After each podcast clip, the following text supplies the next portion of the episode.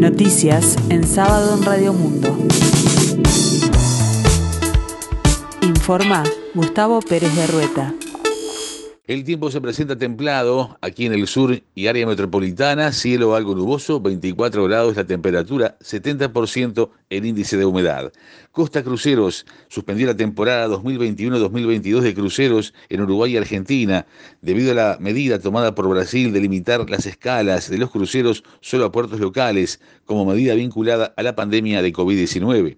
Esta determinación llevó a Costa y a otra compañía como MSC de suspender los itinerarios hacia y desde Argentina y Uruguay debido a que la mayor demanda de pasajeros viene de Brasil, según destaca subrayado.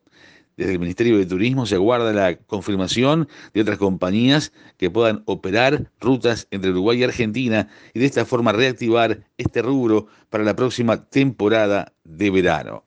El ex banquero José Peirano Vaso será extraditado este sábado a Paraguay, donde enfrenta un juicio por fraude iniciado por ahorristas del Fondo Mutuo Ban Alemán, propiedad del Grupo Velox. Lo confirmó a los medios públicos Pablo Donangelo, abogado del requerido, cuya intención es que Peirano Vaso pueda estar en libertad durante el desarrollo del juicio o en prisión domiciliaria. Mientras tanto, la jueza penal Ana de Salterain explicó que la extradición de Peirano Vaso surge de una sentencia firme y agregó, su traslado estaba supeditado a que este cumpliera su condena en Uruguay. Hace unos días se me comunicó que Peirano Vaso había cumplido con su condena y dispuse que se efectivizara su extradición a Paraguay dispuesta en el primer fallo. Los delitos de los que está acusado Peirano Vaso remiten a la crisis financiera del año 2002 y deberá enfrentar en Paraguay imputaciones por los delitos de lesión de confianza, conducta indebida en situación de crisis y promoción fraudulenta de inversiones.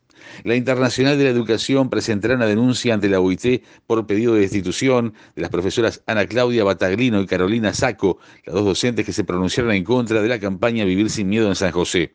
El vicepresidente de FENAPES, Marcelo Selamovich, anunció que en las próximas horas se va a concretar la denuncia por este caso ante la OIT. Según Selamovich, se trata de dos educadoras intachables que siempre han tenido buenas evaluaciones y de confirmarse la destitución, además de quedarse sin trabajo, se les retiraría el título, por lo que se quedarían sin posibilidades de trabajar también en la educación privada. Slamovich consideró que la foto que se tomaron en 2019 contra la campaña Vivir sin Miedo está respaldada por la libertad sindical, por lo que las medidas que se han eh, tomado desde la Dirección General de Educación Secundaria violan toda la normativa jurídica en esa área. La directora del Instituto Nacional de las Mujeres y Mujeres, Mónica Botero, instó a avanzar en la autonomía económica de las mujeres y dijo que de esta manera tendrán mayor independencia y no estarán sujetas a hechos de violencia doméstica por necesidad económica. Botero, que participó en la sesión anual de máximas autoridades del Consejo Nacional de Género,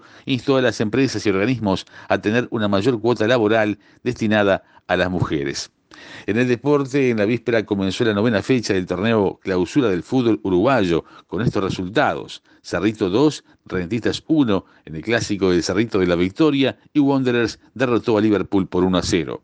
La Conmebol le dio a Uruguay la organización del Sudamericano Sub-17 de fútbol femenino. Será la tercera competencia femenina desarrollada en nuestro país y otorgará tres cupos a la Copa del Mundo que se va a desarrollar en la India.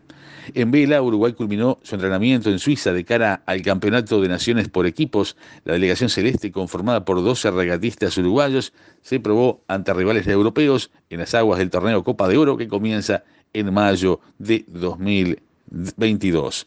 Con algunas ausencias, como las de China y Rusia, los jefes de Estado y de gobierno de los países miembros del G20 se reúnen este fin de semana en una Roma blindada para una cumbre que estará marcada por las tensiones entre las potencias, la lucha contra el cambio climático, la recuperación de la economía global, la pospandemia y el debut del presidente estadounidense Joe Biden en el foro.